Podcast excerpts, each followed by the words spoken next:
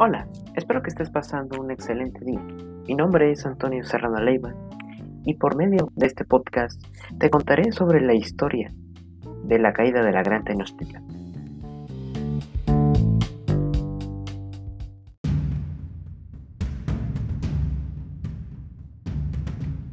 Para saber cómo fue la caída de la Gran Tenochtitlan, tendríamos que saber cómo fue y por qué sucedió.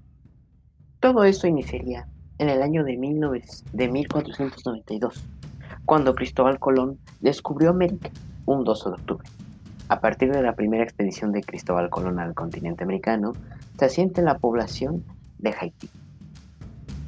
Luego, un 10 de febrero de 1519, siendo gobernador de Cuba, Diego Velázquez, el español Hernán Cortés decide ir a investigar más sobre América y decide viajar a México. Así, a Diego de Velázquez desobedecería como gobernador para acelerar su salida de Cuba y hacer una expedición a lo que sería a la Nueva España. Luego de esto saldré con 11 barcos y más de 600 hombres. Los españoles llegan a las costas de México en febrero de 1519. El primer lugar al que arriban son las costas de la isla de Consumé.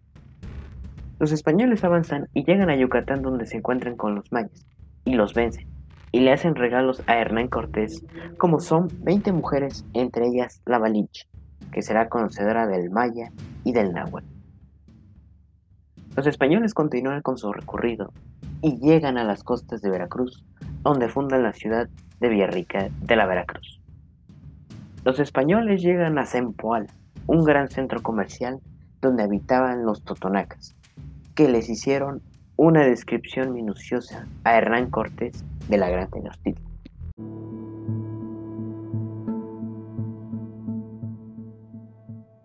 En su recorrido a Tenochtitlan, Hernán Cortés se encuentra con los tlaxcaltecas y se unen a él en contra de los aztecas, prometiéndoles quitarles todos los tributos que pagaban al gran imperio mexica. Después de esto, los españoles llegarían a la gran Tenochtitlan un 8 de noviembre de 1519 y el gran emperador Moctezuma, el cual en ese entonces recibiría con grandes honores a Cortés y lo alojaría en el palacio de Agachical y posteriormente toman como rehén a Moctezuma. Empieza el sitio en la Gran Tenochtitlan que dura alrededor de tres años, donde los españoles tienen una gran derrota, la Noche Triste, que sería el primero de julio de 1520. Cortés se sienta bajo un árbol y llora por su derrota. Al morir Moctezuma, tras que su pueblo lo mató a pedradas y consideró como un traidor, subiría al poder Cutitlac pero poco puede hacer por su imperio ya que muere pronto a causa de la viruela y lo que sucede en el trono el joven Cuauhtémoc. El 13 de agosto de 1521 Cuauhtémoc fue capturado, lo que significó la definitiva caída de Tenochtitlan en manos de los españoles. A partir de esta fecha inicia el periodo de la historia de México, conocido como la colonia que dura tres siglos, de 1521 a 1809.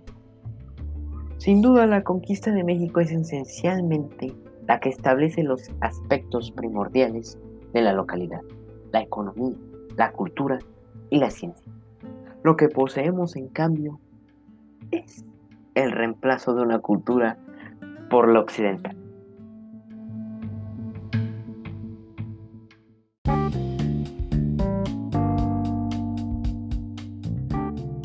Sin duda, la caída de la Gran Tenochtitlan y nuestra conquista sería un suceso que marcaría mucho en nuestra historia, lo cual, años más tarde, nos levantaríamos en armas y recuperaríamos lo que era nuestro. Y bueno, espero que les haya gustado muchísimo este podcast. Yo soy Antonio Serrano Leiva y nos vemos en un próximo capítulo. Un saludo, bye bye.